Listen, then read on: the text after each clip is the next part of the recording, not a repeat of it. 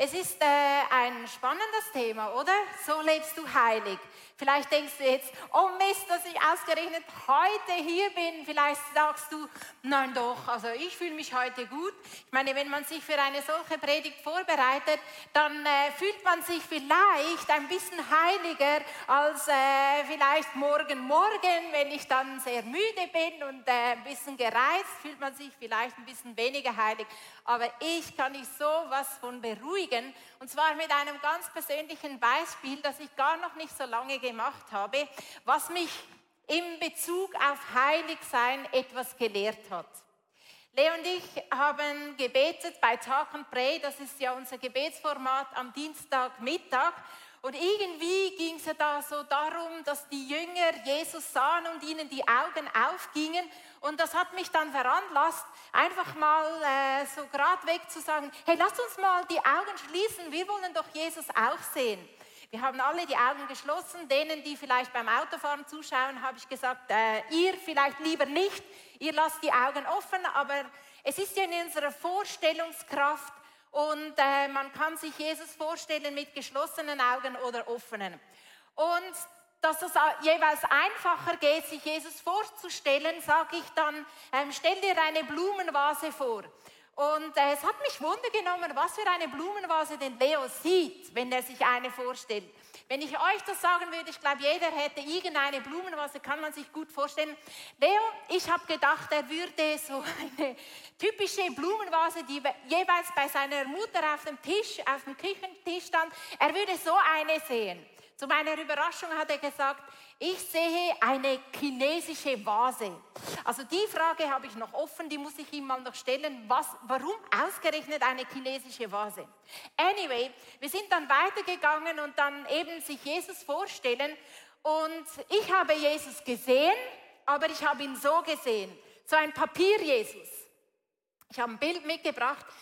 Ähm, das ist jetzt auch nicht so außergewöhnlich in dem Sinne, weil das ist äh, ein, ein Jesus, den ich für mein Kinderbuch gerade sehr oft verwende, weil ich es ja neu gestalte. Aber ich war enttäuscht. Ich habe gesagt, Jesus, ich hätte mir gewünscht, dass ich dich richtig sehe. Nicht einfach so diesen Papier-Jesus, weißt du, richtig Jesus. Wieso sehe ich dich als diesen Papier-Jesus? Und dann hat er mich daran erinnert, was ich genau mit diesem Papier Jesus eben erlebt habe. Und zwar folgendes, ich habe bemerkt, ich habe das Kapitel gestaltet, ähm, was ist eine Kirche? Und da war Jesus nicht drauf. Und äh, du kannst es als Bild einblenden. Äh, da war Jesus nicht drauf und dann habe ich gesagt, Jesus, du fehlst da. Also wenn es um die Kirche geht, da musst du einfach rein. Und das ist sicher mal ein Update im Gegensatz zum früheren Kinderbuch. Anyway, das Coole ist, wenn man so elektronisch malt, oder, dann kann man Jesus einfach reinstellen. Und das ist das nächste Bild. Ah, und da war er und ich hatte so Freude, weil er hat so gut gepasst. Und daran habe ich mich erinnert an diesen Dienstag bei Talk and Pray. Und dann war es wie wenn Jesus gesagt hätte, schau mal, ich bin überall da, wo du mich platzierst. Überall da bin ich. Und was er mir gesagt hat, ist nicht ein Einzelfall. Das sage ich dir heute. Überall da, wo du Jesus platzierst, da ist er. Und gerade wenn es darum geht, so lebst du heilig, heißt es nicht, dass wir einen gewissen Standard erreichen müssen, für dass wir irgendwie die Chance hätten, heilig zu sein oder dass wir in die Gegenwart von Gott kommen, sondern es läuft absolut genau umgekehrt. Du lädst Jesus ein. Er ist da, wo du ihm Platz gibst. Und alles andere kommt aus dieser Beziehung mit Jesus. Und das ist einfach unser Fundament, wenn es darum geht, so lebst du heilig. Das ist die Voraussetzung. Er ist da, wo du ihm Platz gibst, wo du ihn einlädst in dein Leben, in deine Bereiche, die vielleicht alles andere sind als heilig, in die Bereiche, die super gut laufen, die einfach schon so viel ähm, Jesus ähnlicher geworden ist. Er ist überall da, wo du ihm Platz gibst. Und das, dann war ich zufrieden mit meinem Papier Jesus.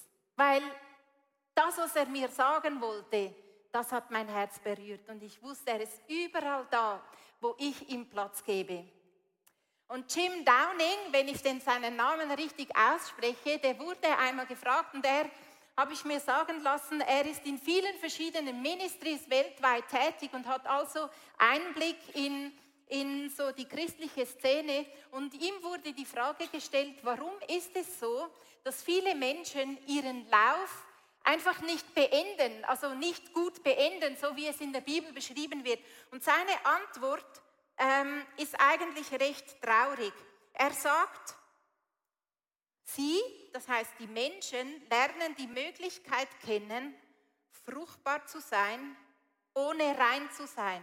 Oder eben mit anderen Worten, ohne heilig zu sein. Man kann fruchtbar sein, ohne dass man heilig ist, ohne dass man rein ist. Sie fangen an zu glauben, dass Reinheit keine Rolle spielt. Schließlich werden sie wie Bäume, die innerlich faulen und schließlich vom Sturm umgeworfen werden. Das ist die Beobachtung von einer Person, die in vielen verschiedenen christlichen Ministries hineinsieht.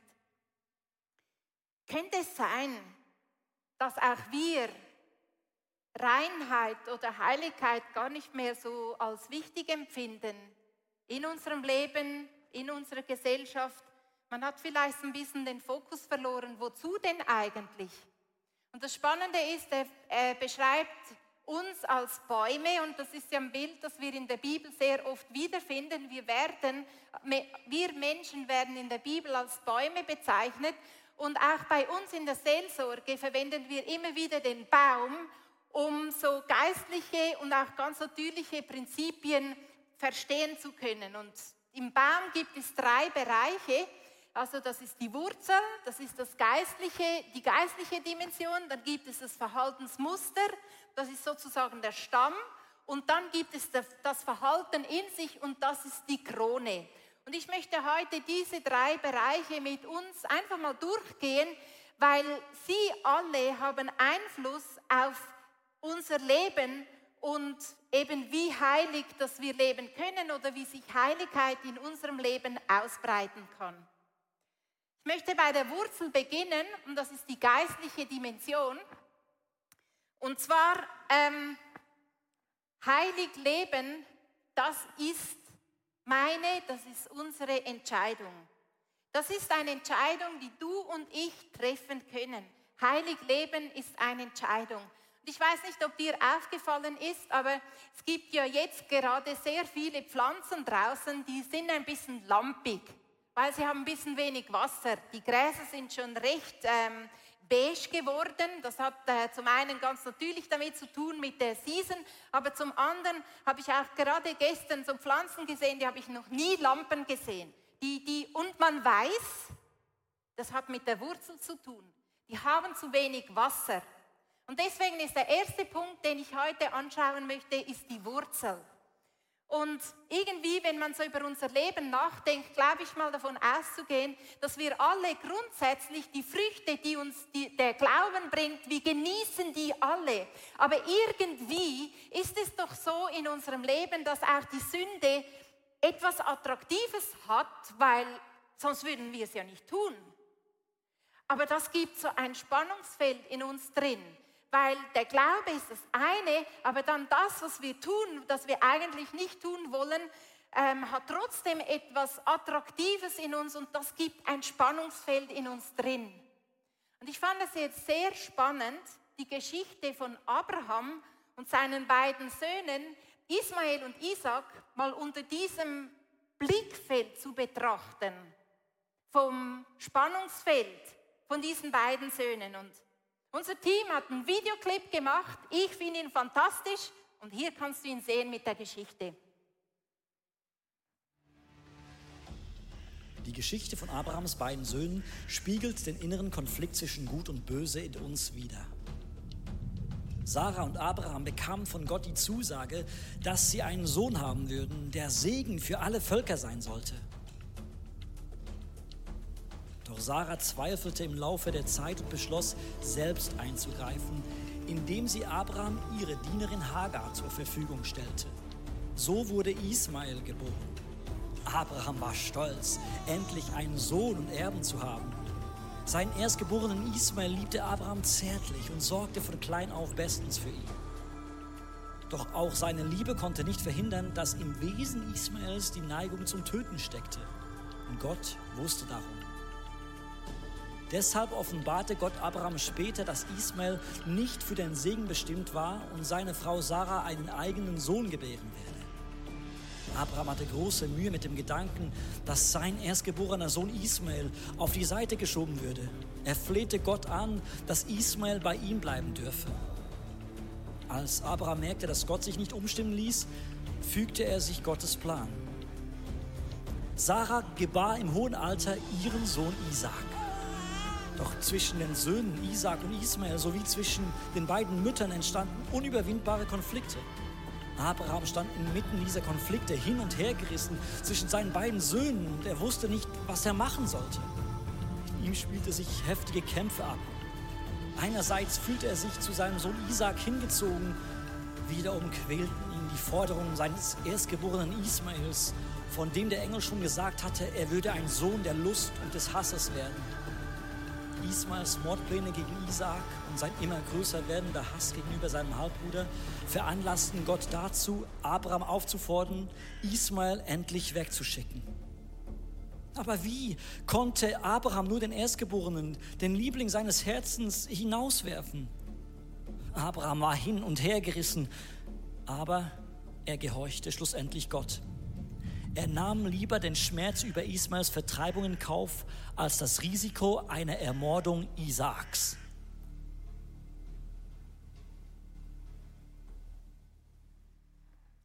Schon eine heftige Geschichte und ich fand es noch heftiger, den, den Link, den Paulus macht, um mit dieser Geschichte und diesen beiden Söhnen die Kämpfe in unserem Inneren zu beschreiben. Weil in Galater 4, Vers 29 bis 30 steht Folgendes, und das möchte ich uns gerne vorlesen. Das ist der Link, den Paulus macht genau zu dieser Geschichte mit diesen beiden Söhnen. Und er sagt da, allerdings verfolgte schon damals der Sohn der Sklavin, der geboren wurde, weil Menschen es wollten, den Sohn der Freien, der geboren wurde, weil Gott es wollte.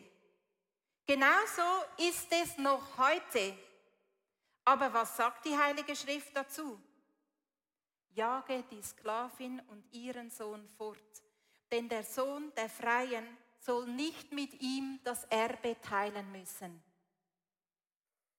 Bei der Sünde, die wir tun, egal wie sie heißt, hat es immer etwas, was süß ist.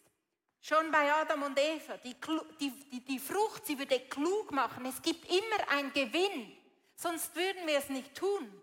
Und um an die Wurzel zu kommen, um bei der Wurzel zu bleiben, ist es schlau, manchmal die Frage zu stellen, was ist denn mein Gewinn? dass ich immer tue, was ich eigentlich nicht will. Was habe ich denn für einen Gewinn, wenn ich Porno schaue? Was habe ich für einen Gewinn, wenn ich Kleider kaufe, die ich gar nicht brauche? Was habe ich für einen Gewinn, wenn ich zu viel esse? Was, die Liste geht unendlich länger. Was gibt es denn für einen Gewinn? Und was auch immer du dir für eine Antwort geben kannst, die Reaktion darauf sehen wir an der Geschichte. Der Abraham, sein Lieblingssohn, der Erstgeborene, jag ihn fort. Jag ihn fort aus deiner Mitte. Das ist die einzige Antwort von uns, wenn wir realisieren, da gibt es Dinge in unserem Leben, die sind nicht gut. Jag sie fort. Und ich habe in der Seelsorge nachgefragt, es gibt viele Dinge, was Wurzeln sind und viele verschiedene und trotzdem sind sie so sehr ähnlich, weil das, was dir Gewinn gibt, vordergründig, hat mit der Wurzel zu tun, dass vielleicht Ablehnung ist, Scham, Hoffnungslosigkeit, Wut, Minderwert, Kraftlosigkeit, Unglaube und so weiter. Das sind immer wieder die gleichen Dinge. Und wer will das schon? Es kommt in einem schönen Mantel daher, aber wer will das schon? Und wenn wir an die Wurzel gehen können, kommen wir in eine geistliche Dimension, die wichtig ist, weil nur am Verhalten, da kratzen wir nur an der Oberfläche. Jag sie fort. Jag sie fort heißt nichts anderes, als ich trenne mich ganz bewusst von dem, was der Ursprung ist, dass ich so ein Verhalten an den Tag lege, das eigentlich nicht gut ist. Und wir haben etwas anderes. Auch wir haben das Erbe vom Heiligen Geist. Jesus Christus, der hat uns erlöst von diesen Wurzeln. Und wenn wir das Böse wegjagen, sagen wir Ja zu Gott, Ja zu seiner Kraft, Ja zu seiner Autorität. Und das lohnt sich. Das ist das, was uns die Wurzel sagt in Bezug auf heilig Leben. Es ist deine Entscheidung. Du kannst es fortjagen oder du kannst es dulden in deinem Leben, aber es steht immer im Kampf mit dem Guten, mit dem, was Jesus eigentlich meint, mit deinem Leben. Und das Zweite ist der Stamm, das Verhaltensmuster. Weißt du, heilig zu leben, das braucht einen Plan. Also wenn ich keine Süßigkeiten essen will, dann muss ich wissen, was ich dann anstelle davon esse. Karotten, Gurken, Radiesli, was auch immer. Und es ist wichtig, dass ich diese Dinge zu Hause habe. Ich brauche einen Plan. Wenn Leo das Gewicht halten will, was er hat, dann braucht er einen Plan. Er muss wissen, was und was nicht er essen kann. Wenn wir eine Küche umbauen, dann brauchen wir einen Plan. Man baut nicht einfach eine Küche um. Sonst geht es, sonst geht es dir wie bei uns. Wir haben einfach mal angefangen im Garten, irgendwo effektiv planlos damals, als wir das Haus hatten. Es wäre besser gewesen, wir hätten einen Plan gehabt. Und eine Geschichte aus der griechischen Mythologie zeigt die Kraft von einem Plan. Und zwar ist es die Geschichte von Odysseus, ähm, einige kennen sie, kurz gesagt, nach dem Trojanischen Krieg wollte er nach Hause fahren, nach Ithaka oder wie das da heißt. Äh, er nickt gut, gut gemacht, Ithaka. Und äh, es gab viele verschiedene Stationen, aber anyway, es gab auch eine Insel, die hieß Sireneninsel. Und da hatte es so weibliche Wesen, die haben wunderschön gesungen. Oder das war attraktiv, man wollte diesen Gesang unbedingt hören. Das Problem war, die haben die Leute, die dann diesem Gesang gefolgt sind, am Ende einfach umgebracht. Und dieser Odysseus, der hatte einen Plan, wie er diese Insel äh, wohlbehalten umsegeln wollte. Er hat seinen Männern die Ohren mit Wachs verstopft, dass sie nichts hörten. Und selber hat er gesagt, ihr bindet mich an einen Schiffsmast so, wenn ich, wenn ich äh, weg will und zapple und strample, dann lasst ihr mich einfach, weil ich will da vorbeikommen und ich will zu Hause ankommen. Und genauso ging es. Er hat gezappelt, als er die Stimmen gehört hatte und er wollte unbedingt weg, weil die, die Stimmen waren unwiderstehlich, aber er hatte einen Plan. Er hatte sich an den Schiffsmast gebunden und so ist er, sagt man, griechische Mythologie, wohlbehalten zu Hause angekommen. Was für mich die Moral der Geschichte ist, ist folgendes. Wer sich bindet, der ist frei.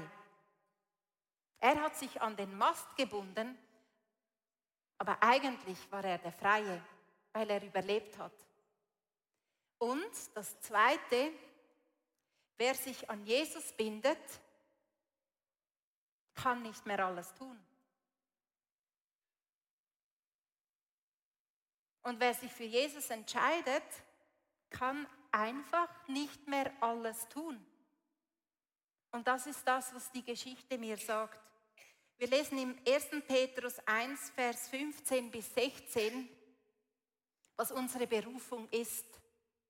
Und das entspricht total dem Gegenteil, was die Welt uns vorgibt, was wir überall in der Werbung sehen. Es heißt, der heilige Gott hat euch schließlich dazu berufen, ganz zu ihm zu gehören. Ganz. Ganz. Mit Haut und Haar. Nach ihm richtet euer Leben aus.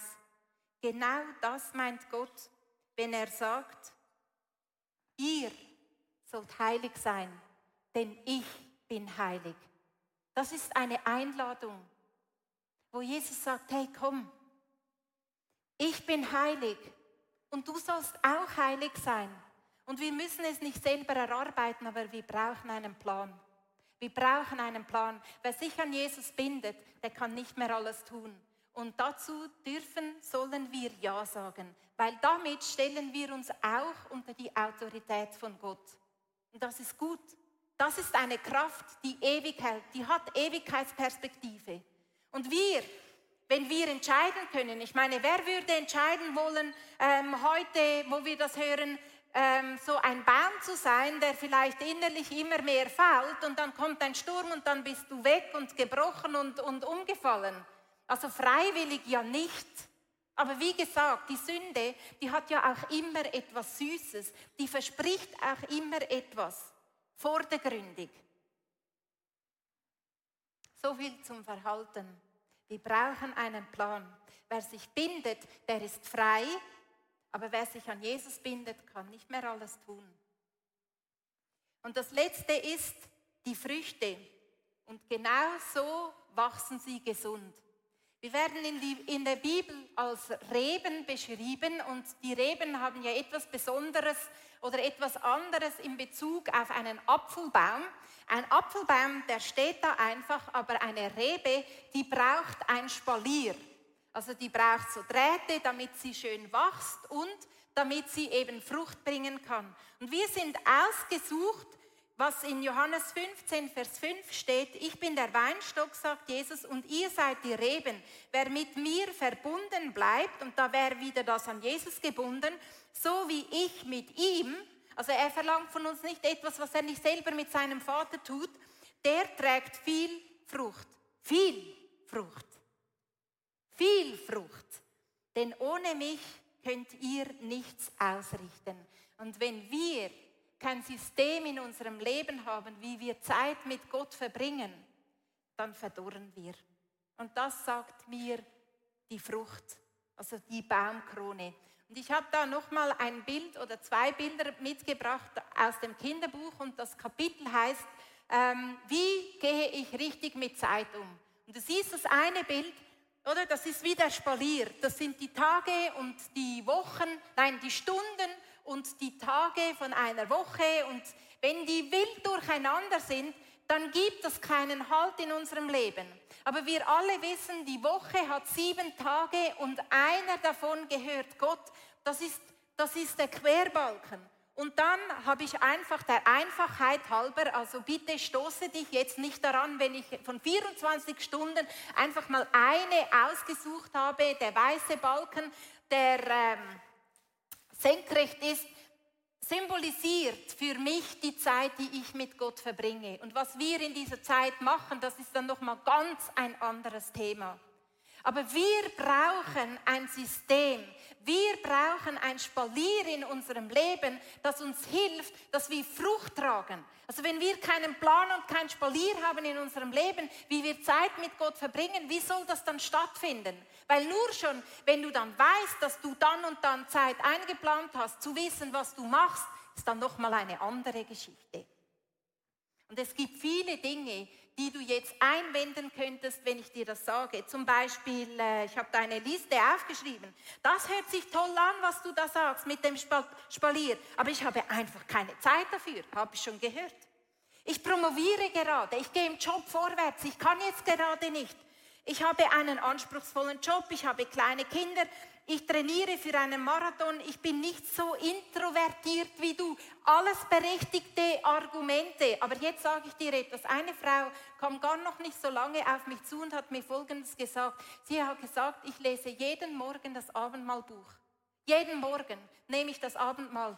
Und mir ist bewusst geworden, ich schreibe gerade die Bachelorarbeit und ich habe so einen klaren Kopf dabei. Das hat mich so ermutigt und habe gedacht, genau darum geht's. Also sie könnte jetzt sagen, ja, ich muss jetzt gerade die Bachelorarbeit schreiben, ich habe keine Zeit. Es ist umgekehrt. Sie hat einen klaren Kopf, weil sie diesen Spalier gespannt hat in ihrem Leben. Und es ist versprochen, nicht nur für sie, für uns alle. Wir werden viel Frucht bringen. Viel Frucht bringen. Und bevor wir jetzt in eine Zeit gehen, wo wir uns diesen Jesus, wo du dir Jesus ebenso ganz persönlich an deiner Seite vorstellen kannst, möchte ich dir einen Vers vorlesen, der mich motiviert, warum es sich denn lohnt, heilig zu leben. In Offenbarung 22, genau, die Band macht sich in dieser Zeit bereit, weil wir haben einen schönen Musikteppich. Aber es heißt in Offenbarung 22, Vers 2, an beiden Ufern des Flusses, der neben der Hauptstraße der Stadt fließt, wachsen Bäume des Lebens. Und als ich das gelesen habe, dass Bäume des Lebens wachsen, habe ich gedacht, das sind ja wir. Wir wachsen an diesem Fluss und wir tragen zwölfmal im Jahr Früchte, jeden Monat aufs Neue. Und jetzt kommt's. Die Blätter dieser Bäume dienen den Völkern zur Heilung. Und weißt du, wie krass, wenn wir da rausgehen, wenn du von da, wo du zuschaust, rausgehst, da geht Heilungskraft mit dir mit. Die Völker, die Menschen um uns herum, die brauchen das. Die brauchen dieses Himmlische. Ich glaube, da würden wir alle zustimmen. Aber es hat mit uns zu tun. Und deswegen wollen wir heilig leben. Deswegen wollen wir Jesus in jeden erdenklichen Bereich einladen. Und deswegen lohnt es sich zu sagen, okay Jesus, ich jage diese, diese Sklavin fort in meinem Leben, auch wenn es noch so brutal ist. Jawohl Jesus, ich binde mich an dich und akzeptiere, dass ich damit nicht mehr alles tun kann, weil ich wünsche mir, dass Heilung von mir wegfließt, deine Kraft aus mir herausfließt für die Menschen um mich herum. Wir, wir, wir wissen alle, dass die Welt am Limit ist, dass, dass sie Licht braucht. Und wir wünschen uns, und genau damit machen wir, dass das Licht noch mehr scheint und dass es heller wird in dieser Welt. Das ist unser Auftrag. Und deswegen sagen wir Ja dazu und Nein dazu. Und jetzt lade ich dich einfach ein, deine Augen zu schließen. Und die sind vielleicht Bereiche in den Sinn gekommen, wo du sagen würdest, ja nein, das ist jetzt nicht gerade so heilig.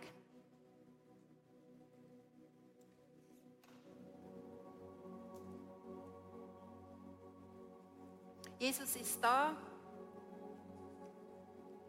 wo du ihm Platz gibst.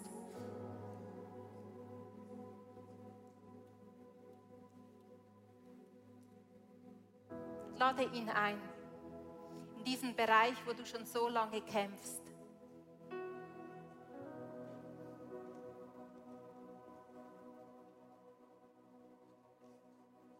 Vielleicht hast du heute zum ersten Mal begriffen, dass du an deinem Verhalten so lange schrauben kannst, wie du willst, wenn die Wurzel nicht behandelt ist, dann nützt es nichts. Und dann lässt du Jesus einfach an deine Wurzel. Platziere ihn dort, in deine Ablehnung, in deine Minderwertigkeit, in deine Scham.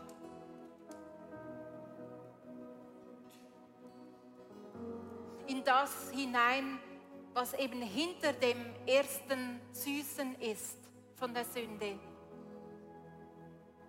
Und wir wissen aus der Bibel so viele Geschichten, dass er überall hingegangen ist. Überall zu Zöllner und Sündern.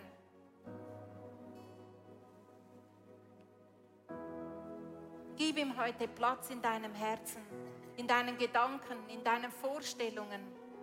Lade ihn ein. Lade ihn ein, auch wenn du das Gefühl hast, du bist auf einem geistlichen Höhenflug. Lade ihn ein. Schau, wie er sich freut, egal welche Umstände das dich umgeben.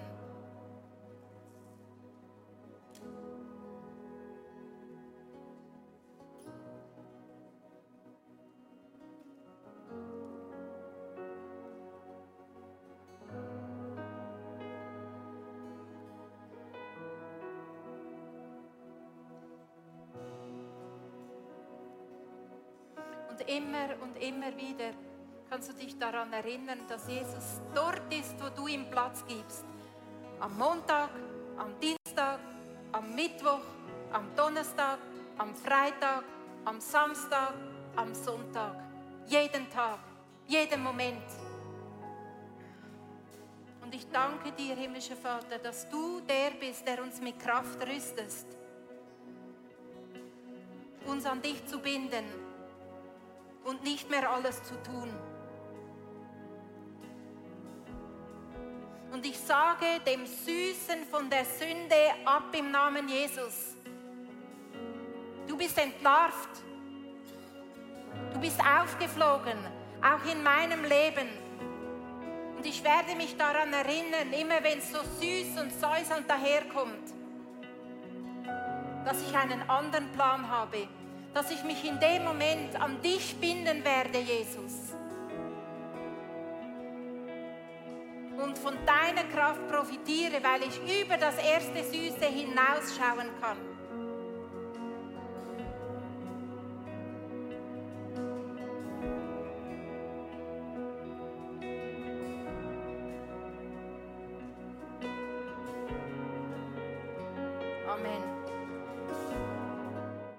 Ich hoffe, dass die Predigt zu dir gesprochen hat und du mega viel mitnehmen kannst für deinen Alltag, damit wir am Herzen von Jesus jeden Tag einfach so nahe sind und mega viele coole Dinge mit Jesus erleben werden.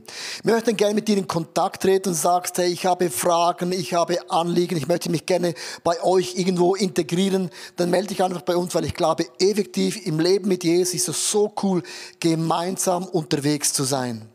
Ja, unsere Leidenschaft ist es, dass wir Menschen positiv aufblühen sehen durch die Kraft von Jesus Christus und sehen, wie sie auch ihr Umfeld verändern. Und wir laden dich von Herzen ein, Teil von dieser Vision zu sein. Wir haben hunderte von Mitarbeitern, Menschen, die unsere Kirche unterstützen mit Gaben, Fähigkeiten und auch mit unseren Finanzen. Und ich danke dir von ganzem Herzen, wenn du ein Teil von dieser Vision bist, auch mit deinen Finanzen. Ja, abonniere doch unseren Kanal Kanal, damit du immer den neuesten Content bekommst und informiert bist, was Gott alles macht durch unsere Church. Und es würde uns mega, mega freuen. Also bis zum nächsten Mal. Gott bless you und ciao zusammen.